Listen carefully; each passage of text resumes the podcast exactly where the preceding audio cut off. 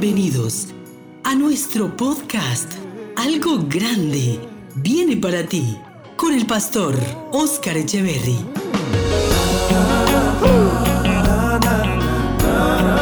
Tiempos de edificación, fortaleza y transformación espiritual.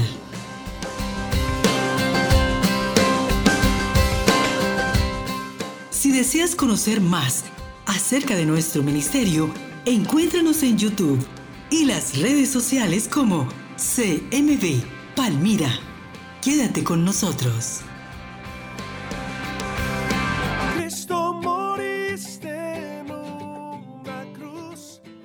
Romanos capítulo 12.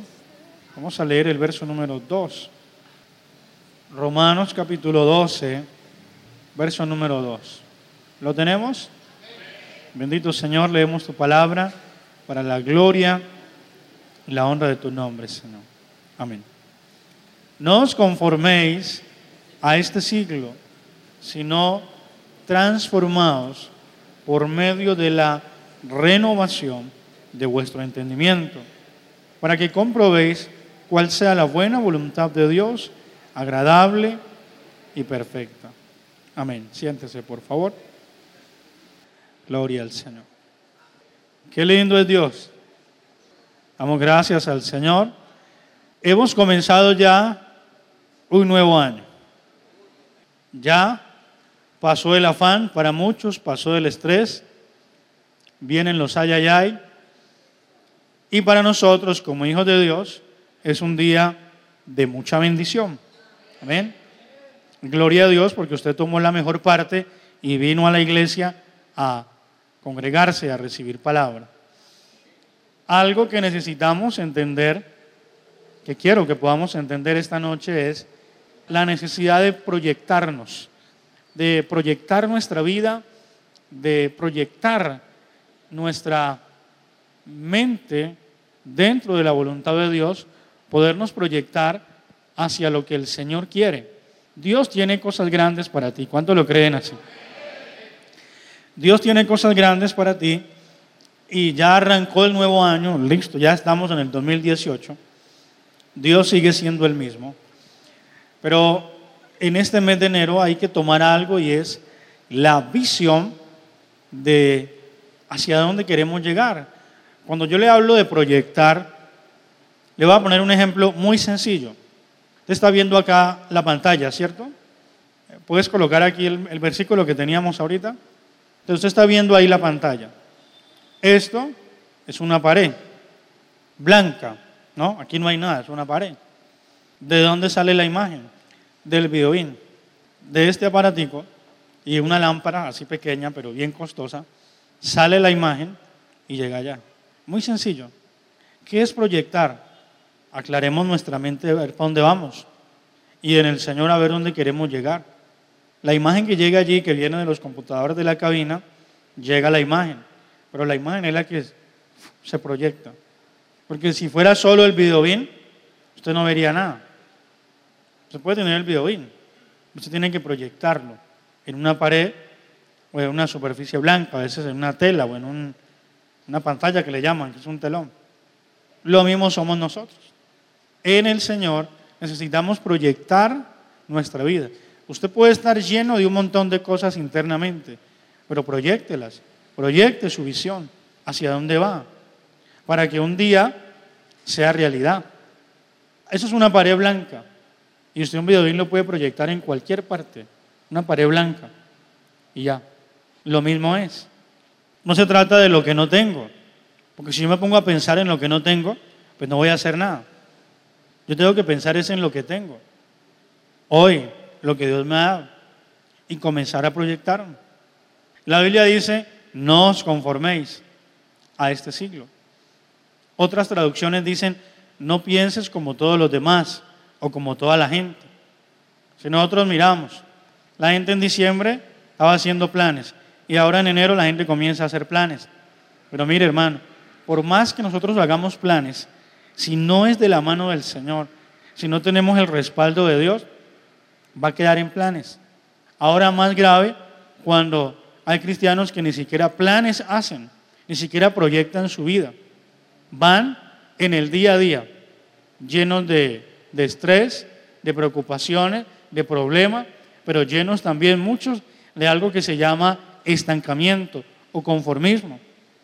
Eso es algo que un cristiano no puede permitir.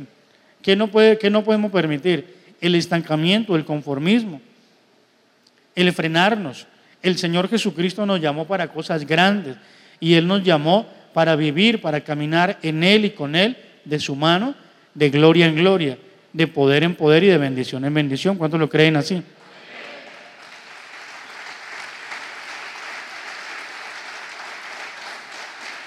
Pero por más de que Dios quiera hacer cosas grandes, si nosotros estamos estancados, estamos frenados, no va a pasar nada.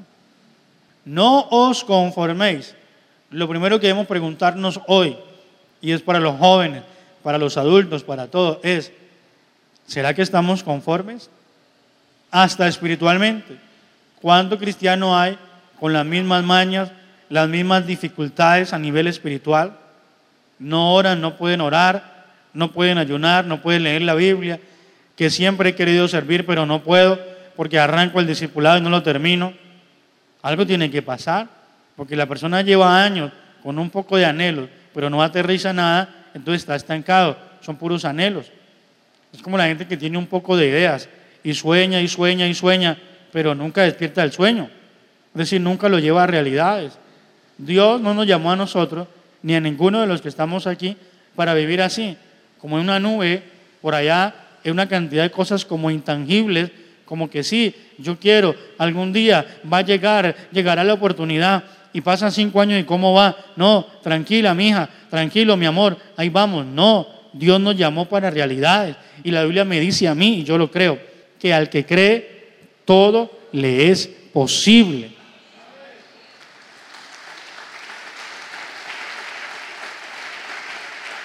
Aleluya. Ahora bien, esa fe necesita acción. Esa fe yo tengo que llevarla a la acción. Tengo que accionar. Si el creyente no se acciona, ahora, lo primero que debemos entender es, no podemos conformarnos. Pregúntese hoy, ¿usted está estancado? ¿Usted está conformado? En las noticias de mediodía decían que según un estudio, el 8% de las personas que hacen planes a principio de año las cumplen. El 8%. Y yo creo eso. Porque es que uno ve mucha gente diciendo, este año sí, este año voy a hacer esto, y que este año voy a cambiar, y que... Y termina el año igual. Voy a decirle esto con cariño. El que dijo que iba a adelgazar, terminó el año todavía más bendecido. con más kilos y otra vez para el otro año que va a adelgazar. El que dijo que iba a hacer ejercicio por salud terminó más tieso todavía. Sentado en una silla de mano que tiene los pies hinchados. ¿Pero por qué? No camina, no corre, no trota nada. Yo sí creo eso. Porque uno ve gente a principio de año con un montón de planes y que este año voy a estudiar y que este año, no hermano, ni la vocales estudió, ni el abecedario, ni la Biblia estudió.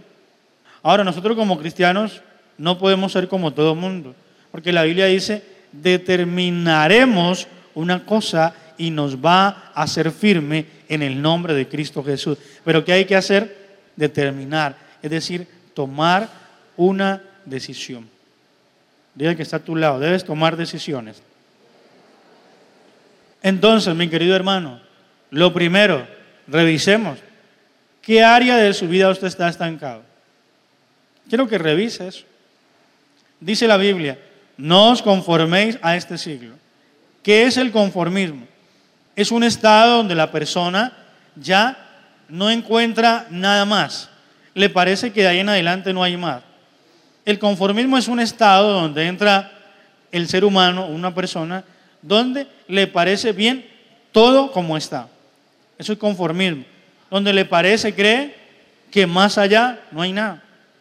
Espiritualmente usted está estancado, ¿Cómo me doy cuenta, pastor? Bueno, su vida de oración ya se le volvió perezosa, ya no le gusta orar, no quiere ni levantar la mano, usted no, no le gusta leer la Biblia, le da pereza, no le gusta ayunar, congregarse le cuesta dificultad, tiene que ser su mujer o a veces el esposo el que lo trae casi que amarrado.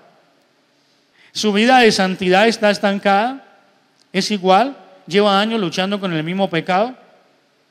La ira es pecado, ¿sí sabía? Porque la ira es cuando la persona se descontrola y cuando una persona ya no tiene control de sí mismo, ahí no está el Espíritu de Dios. Allí lo que hay es una, una carnalidad horrible. Ya, entra en ira. Imagínense, ¿qué pasó? Creo que el 31 o el primero, en un lugar del Atlántico, si no me equivoco. Estaban tomando las familias. Y un señor de 44 años murió. ¿Quién lo mató? Su propio hijo de 21 años en medio de la borrachera. Y estaban todos reunidos. ¿Cómo se llega a eso? En medio de una ira. ¿Qué es una ira? Cuando la persona se descontrola. Entonces el papá se murió y ahora el hijo a llorarlo y encerrado en la cárcel. Y con el odio de toda la familia. ¿Cómo pudiste matar a tu papá? ¿Usted cree que ese hombre no quedó fichado para toda su vida? Oye, ¿usted por qué está en la cárcel? No, maté a mi papá. Uy, usted está muy, usted es muy malo, pues. Quedó fichado. 21 años. ¿Usted cree que no lo quería? Claro. ¿Usted cree que no amaba al papá? Ahora, no leí bien, no leí más, a ver si tenía hermanos o qué. ¿Usted cree que los hermanos no lo van a odiar? ¿Quién lo va a ir a visitar a la cárcel? Buena pregunta. ¿Y cuántos años cree que le van a dar? La ira, el mundo le llega en cualquier momento y en medio del licor le llegó. Eso fue este fin de semana. Ahora hay cristianos que le llega la ira, se enojan y entonces ya se descomponen. Ya no quieren la Biblia, ya no quieren a Dios, no quieren nada. Entonces gritan, se escandalizan. Le dicen cállese. ¿Qué me callen y que nada? La ira. ¿Hay ira en su vida? Si hay ira, significa que hay estancamiento. ¿Por qué? ¿Hace cuánto se convirtió usted ayer? No, hace como cinco años. O hace como, uff, no, hace uff que usted está estancado. Si es la mentira, ¿Usted conoce cristiano mentiroso? Levante la mano si conoce por lo menos un cristiano mentiroso. Yo conozco un poco de cristianos mentirosos. Ay, Señor, esta boca. No, la boca no es usted, usted es el que controla su boca. Entonces, la vida espiritual. El servicio.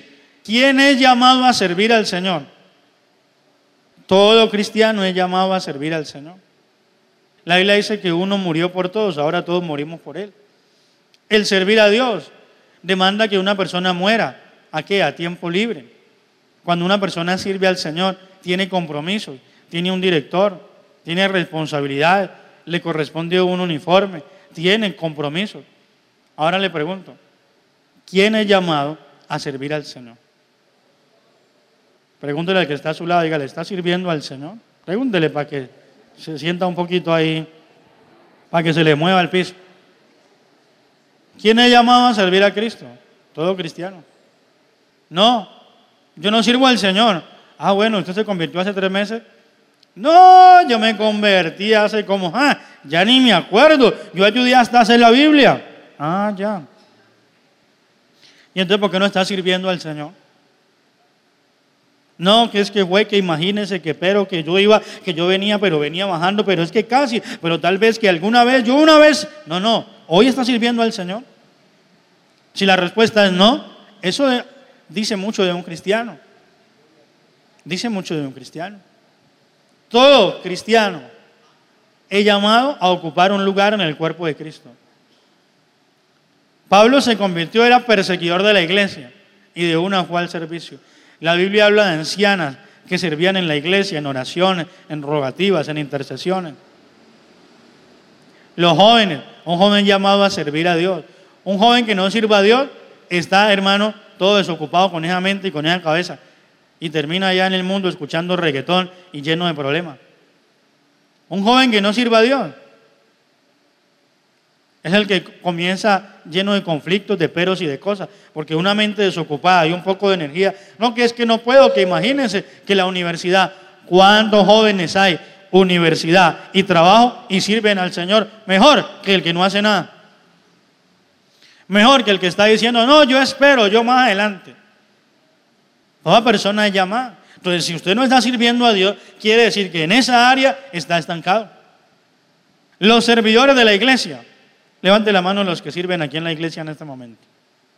Bueno, si usted como servidor de la iglesia, cuidado, le piso un callo.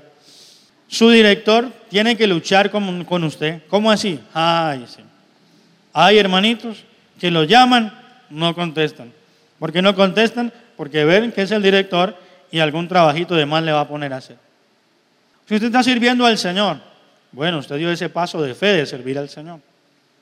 Pero el director tiene que luchar con usted a toda hora para que llegue a tiempo, para que cumpla.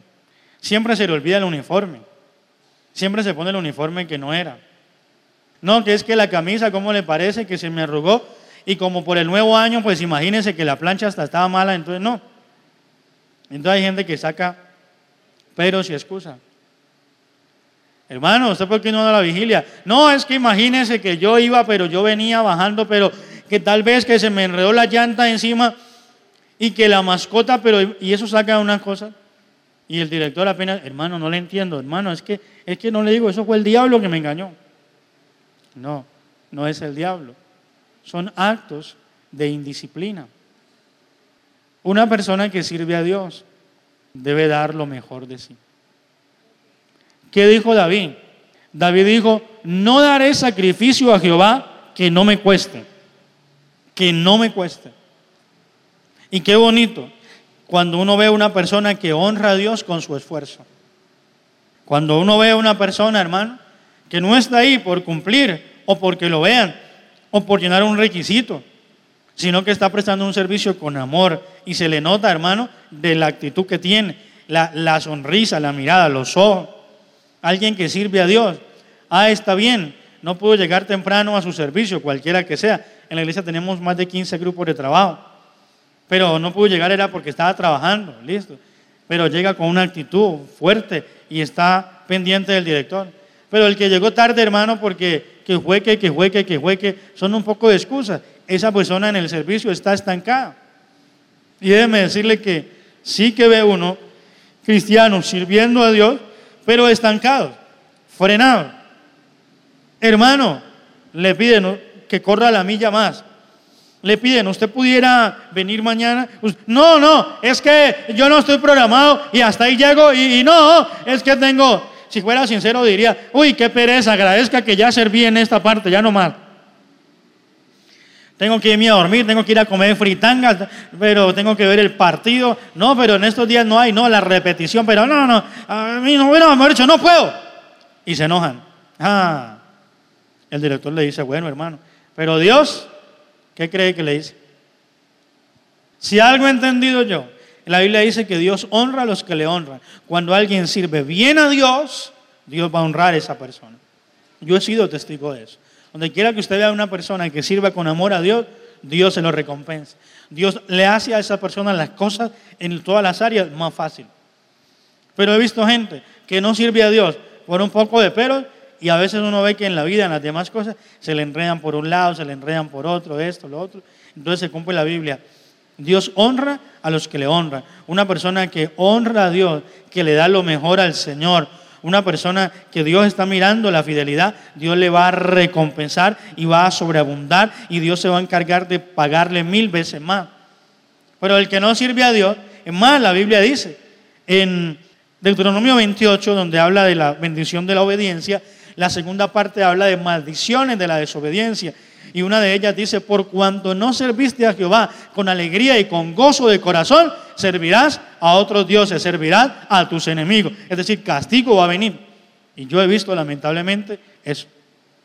Cuando una persona no quiere servir a Dios, sino que hay que empujarlo, y el director tiene que empujarlo y empujarlo. Y hay gente que sirve a Dios dependiendo de si el pastor es bravo o si el director es bravo. No, hermano. Hace veintipico años el Señor me dio a mí una lección de esa. Uno debe servir a Dios con amor. Y el director no tiene uno que, que empujarlo, no tiene uno que gritarle. Es que más, uno como pastor, ¿qué va a poder a una persona a gritarle? Uno no es el papá. Una cosa es que sea el pastor, una cosa es que sea el director. Hermano, hay que hacer esto. Ya el hermano sabrá con Dios, a conciencia. No, no lo puede hacer pastor, porque la verdad no quiero. Ah, bueno, usted verá con Dios. Tiene el tiempo, tiene los medios, tiene todo. O, no, claro, es un privilegio para mí. Yo hago lo que sea. Y uno encuentra cristianos que para ellos, lo más mínimo, limpiar una silla con un trapo o barrer es un privilegio. Y uno ve a esa persona cómo Dios la bendice. Pero no puede encontrar otro tipo de persona que así sea un servicio importante en la iglesia. Todos los servicios son importantes, pero dar una clase de estar en la escuela bíblica, ministrar en la alabanza, uno encuentra personas, hermanos, que no quieren servir a Dios. Ahora, el problema es para la persona. Pero como estamos hablando del estancamiento, le quiero decir que si esa persona está allí llena de problemas, echando para atrás, está estancada. Está estancada. Otras áreas, su hogar. En su hogar se pelea con lo mismo. Por lo mismo, por las mismas situaciones, bueno, pero ¿y quién pone la pelea? ¿La pelea la pone usted? Porque para pelear se necesitan dos, como mínimo dos, de ahí para adelante los que le quepan. Pero se necesitan dos. Las peleas en su hogar son por lo mismo, ahora son causadas por usted. ¿Es usted el que pone problemas por lo mismo? Yo conozco hombres problemáticos. Hombres que si le sirven caliente pelean, si le sirven frío pelea. Hombres que quieren subyugar a la mujer, machistas. Y he enseñado por la Biblia que Dios no es un Dios machista, que llegan a la casa alzando la voz, gritando, llegan mandando, dando órdenes, y a toda hora bien recordando, es que yo soy la cabeza, yo soy la cabeza. En la cabeza es que Dios le va a dar si no arrepiente de ser machista. Usted por la Biblia no encuentra un Dios machista.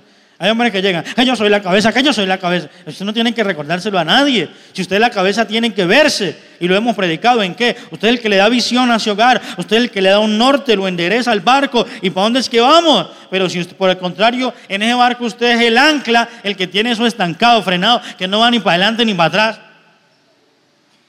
Entonces va a tener problemas. Significa que el lugar está estancado. Y está estancado por esa persona que a todo le dice no, no, no, no no. Y está estancado por ese hombre o esa mujer, puede ser la mujer también, la que es estancada. Muchas veces es el hombre estancado. La mujer le dice, pero mi hijo, hagamos esto. No, mi hijo, compremos muebles. Ay, ¿para qué? Mi hijo, compremos televisor. No, en el de la suegra vemos que ese es muy bueno, ese es de 4K, ese es 55. Ahí vemos, mi hijo. Mi hijo, compremos nevera. Ay, la que tenemos en fría todavía. Acuérdate que me la regaló la abuela Pola. No me preocupe, que esa es buena. Mi hijo, mire, cómpreme unos zapatos. No, no, ahí ve, ahí mi hermana le trajo a regalar. Un estancamiento, hermano. Mi hijo, compremos un lote. No, no, eso para que lote. Cristo viene pronto, no necesitamos eso. Uno, una, oiga, la mujer empújelo y ellos frenados, frenados, frenados. ¿Usted nunca le ha tocado sacar un tornillo de esos que están tomados, que se dice? Uy, hermano, eso le dan por un lado, nada. Eso lo que lo afloja a veces es la Coca-Cola. Pero hay hombres tan frenados que ni la Coca-Cola los afloja, hermano. Toman y toman Coca-Cola, pero nada que aflojan. Frenados. Y eso es lo que hay que revisar. Bueno, yo estuve estancado. Arranca un año. Y si usted, el otro día les predicaba, si usted es el que se pone a pelear con el mínimo, usted no se pone a pelear con el mínimo, que si le subieron 43 mil no sé qué, porque si usted es un hombre de fe, usted va a trabajar duro. Y entonces usted no se va a ganar un mínimo, sino que se va a ganar dos, tres, cuatro, cinco y muchos más. Porque el Dios que tenemos es un Dios de abundancia, es un Dios que multiplica y es un Dios que da oportunidad para que tú puedas trascender e ir más allá en el nombre de Cristo Jesús.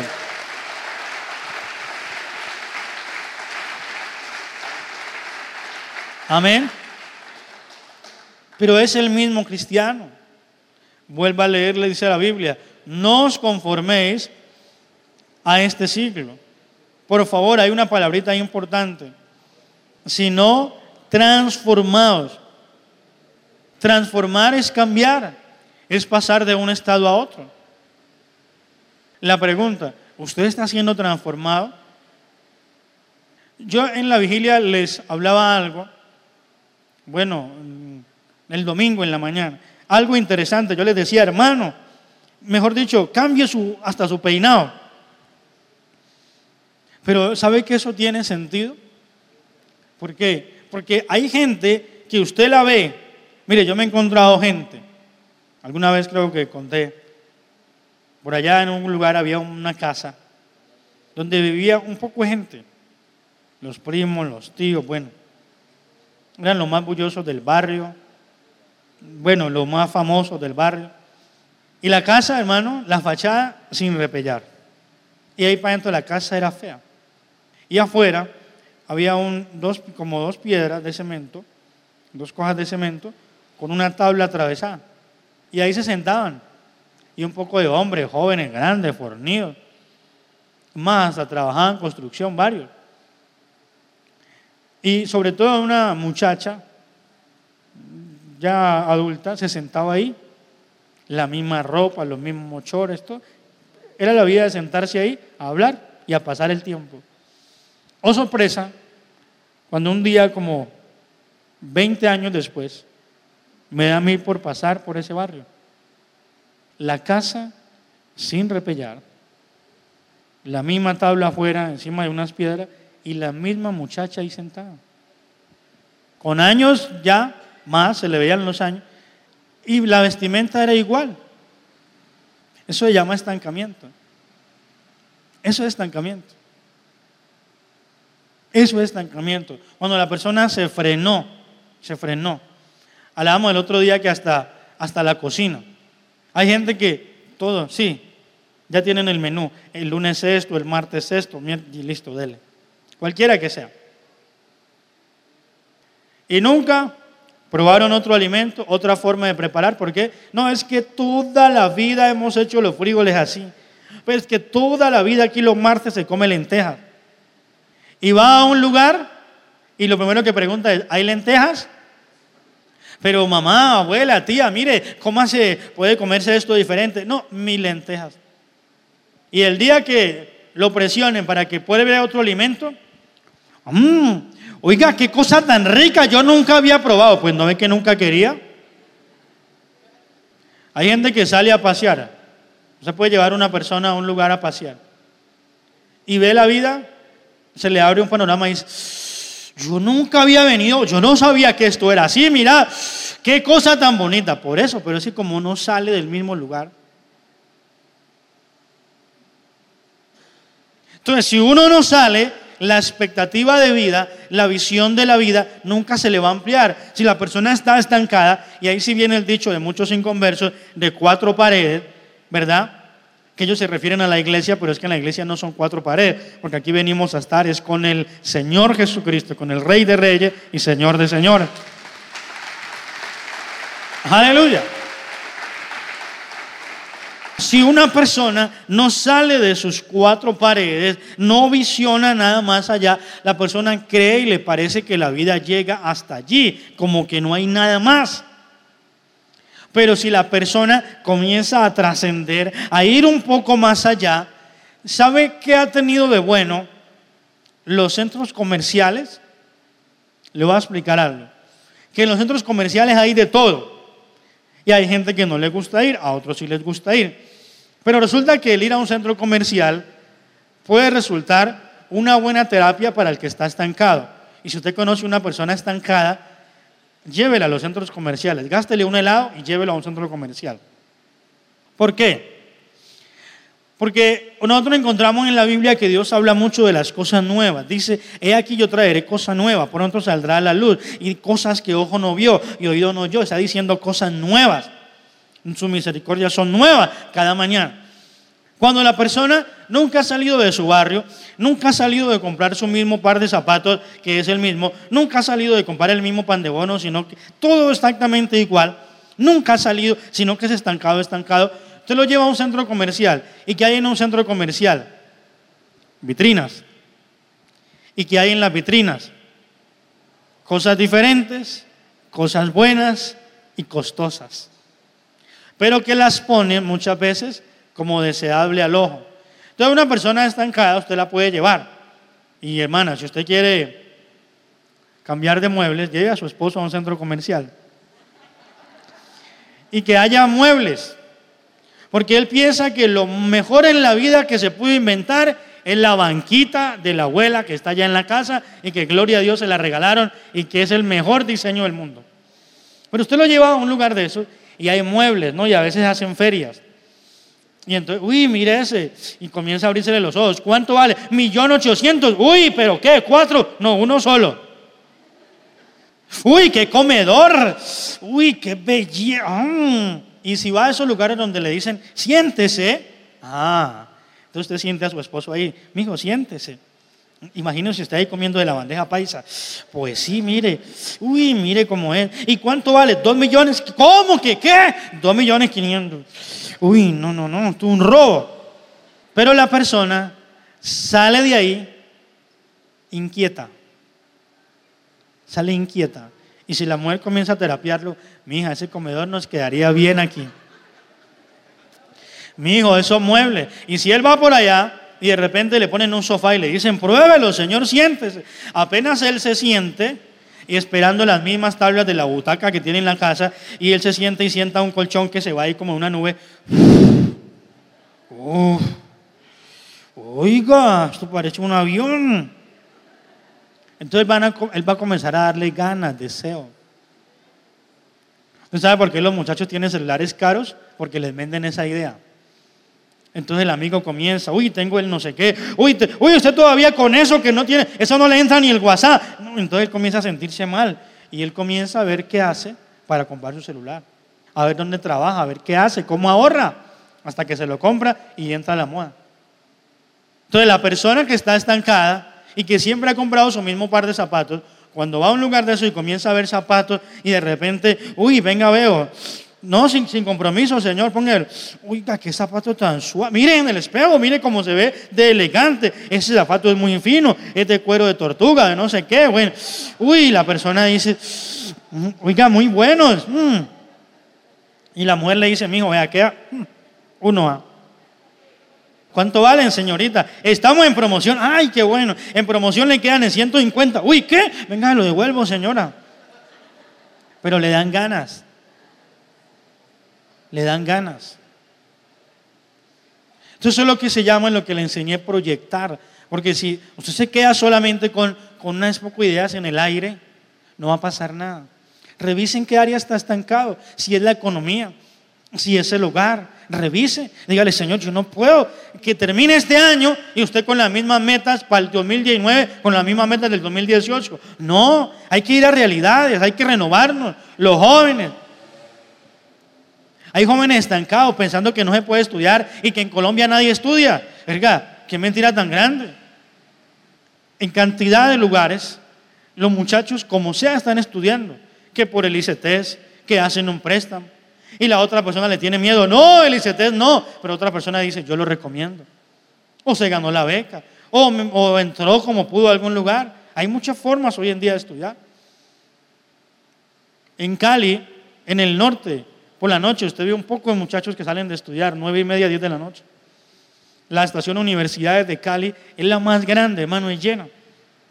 Yo estuve haciendo la otra vez un seminario de mercadeo en redes sociales en la Javeriana y hermano, al salir de allí, había trancón para salir de la universidad.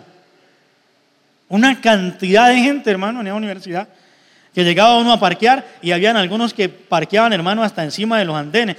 Pues había otro que puso el carro al lado de un árbol, y lo cuelga del árbol. Porque eso era lleno de carros, hermano, en la noche, y la gente estudiando. Y una vez salí de allá y me monté en el mío, y esa estación universidades a las nueve y media de la noche de la noche no le cabía una persona, hermano. Todo el mundo venía a estudiar. Veía a unos jóvenes, veía a unos jóvenes adultos, vi personas adultas estudiando. Pero la otra persona está diciendo, no, no se puede, no hay, no hay. Y entonces llega eh, enero y sí, quiero estudiar, pero no más, no soy que aterrizarlo. Y quiero que este año cada uno propóngase, Señor, si un área de mi vida está estancada, yo necesito salir del estancamiento. Hay gente que Dios le ha dado una casa, gloria a Dios. ¿Y cómo tiene la casa? Con la misma pintura que se le entregaron hay un lugar por donde yo paso cuando vengo para la iglesia. No le voy a decir dónde para que nadie se sienta mal. Y me toca hacer el semáforo allí. Y exactamente en ese semáforo hay dos casas y son esquineras que están exactamente igual a como las entregaron. El primer piso, y no es un barrio malo, es buen barrio. El primer piso se ve que lo entregaron así. Y en el segundo piso se ve que apenas había, le entregan el primer cuarto. Y ahí para adelante, toda la propiedad, hermano, ¿cómo se dice? Inutilizada. Y entonces ya me puse a hacer cuenta, bueno, yo estudiaba por aquí, ese barrio debe tener malo, malo, 25 años. Y así hay gente, le dieron una casa por herencia o la compró algo, no la remodela, no la arregla. ¿Cómo se llama eso? Estancamiento. Y ahí de vez en cuando le echa cal con limón y gloria a Dios. No hay anhelo, no hay visión. Usted y yo no fuimos llamados para ser estancados, sino para ser transformados.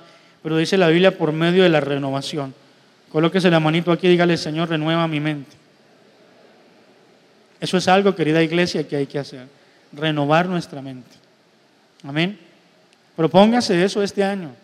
Salga, salga de ese poco de cosas que le tienen amarrado. Yo conozco jóvenes, jóvenes que compraron su propia casa ellos, siendo jóvenes. Y conocí una muchacha que siendo soltera se metió en un proyecto de vivienda y compró su casa siendo soltera. ¿Cómo se llama eso? La bendición de Jehová. Amén. Que hermano, enriquece, pero no añade tristeza con ella. Es la bendición del Señor. ¿Cuántos alaban a Cristo Jesús?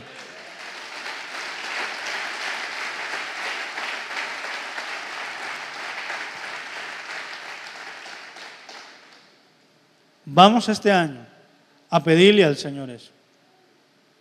Todo tipo de estancamiento, todo tipo de conformismo, no se lo permita. Hay que renovar nuestro entendimiento hacia lo que Dios quiere con nosotros. Lea por favor el libro de Josué capítulo 1. Josué capítulo 1. Este versículo, subrayelo en su Biblia, por favor. Josué capítulo 1, verso 7. ¿Lo tiene?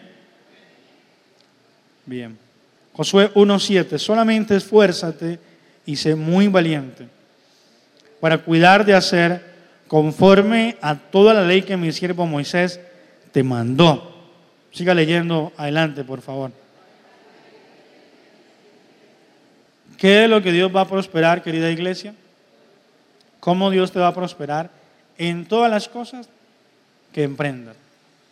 Si no hay emprendimiento, si no arrancas algo, no va a pasar nada. Pero usted en Cristo Jesús, este año, va a aterrizar todos esos propósitos. Tienen que volverse realmente propósitos. Amén. Saque una lista hoy, mañana.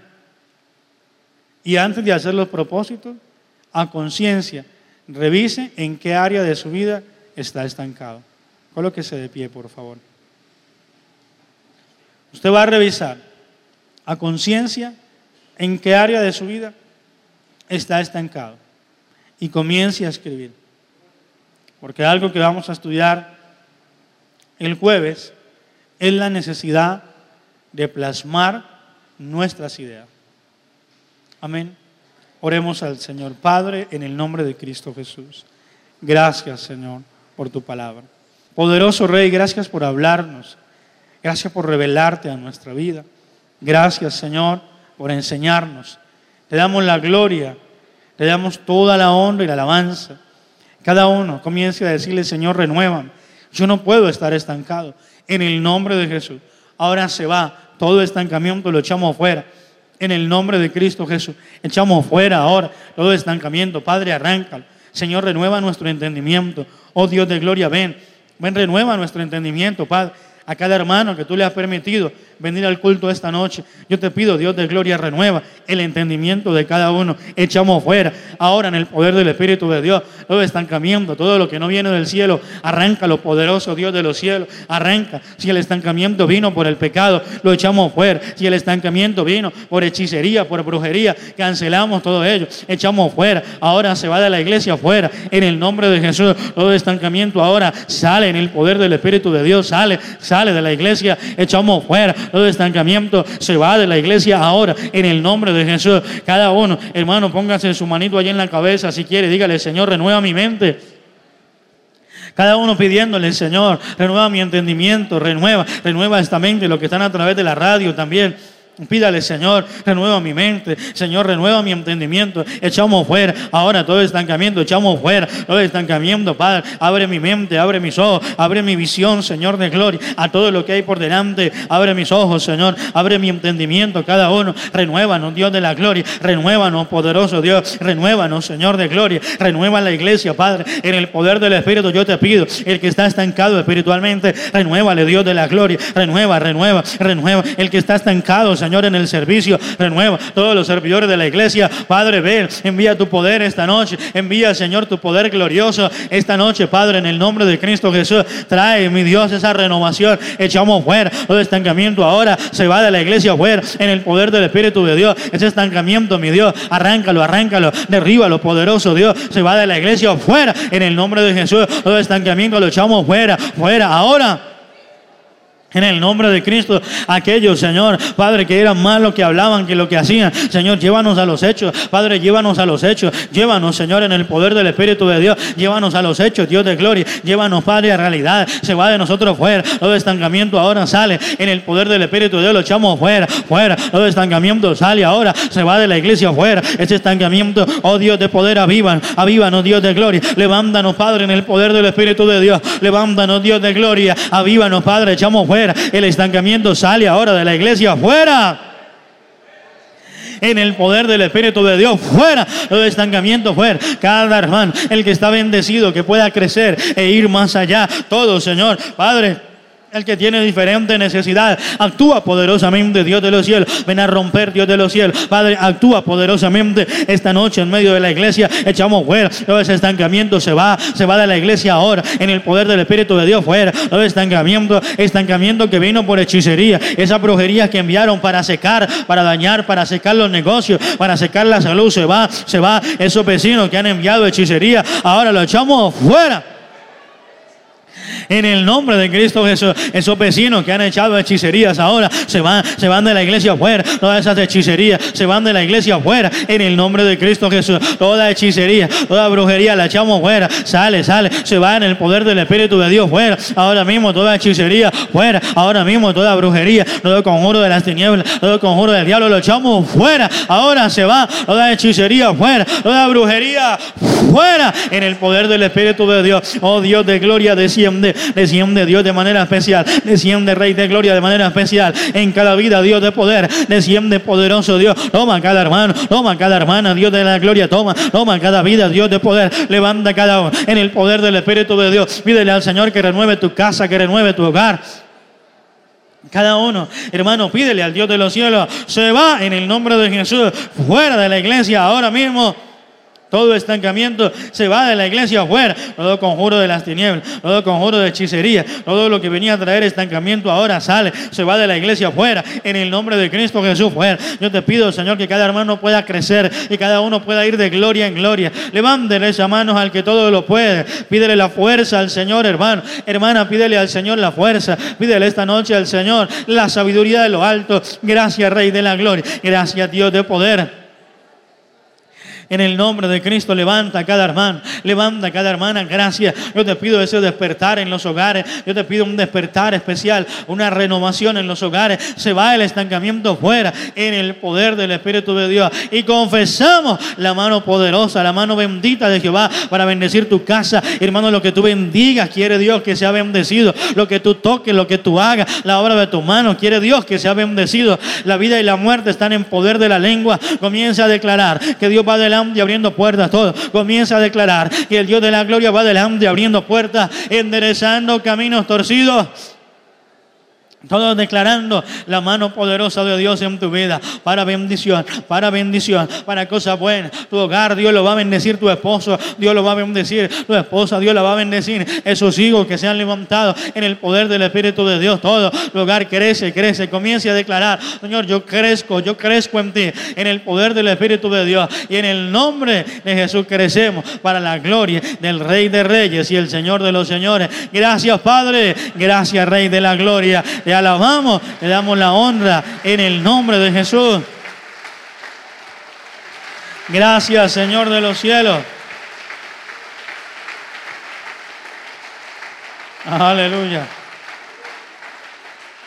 ¿Cuándo lo creen así? Bueno, dígale al que está a su lado, hay que crecer.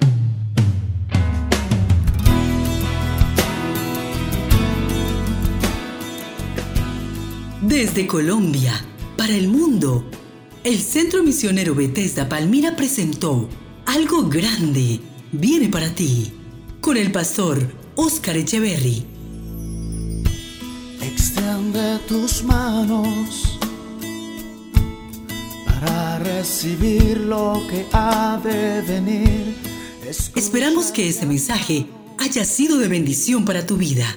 Si deseas conocer más acerca de los días y horarios de transmisión, encuéntranos en las redes sociales como CMB Palmira.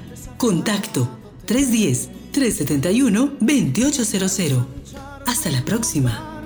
Porque pronto crecerás, crecerás.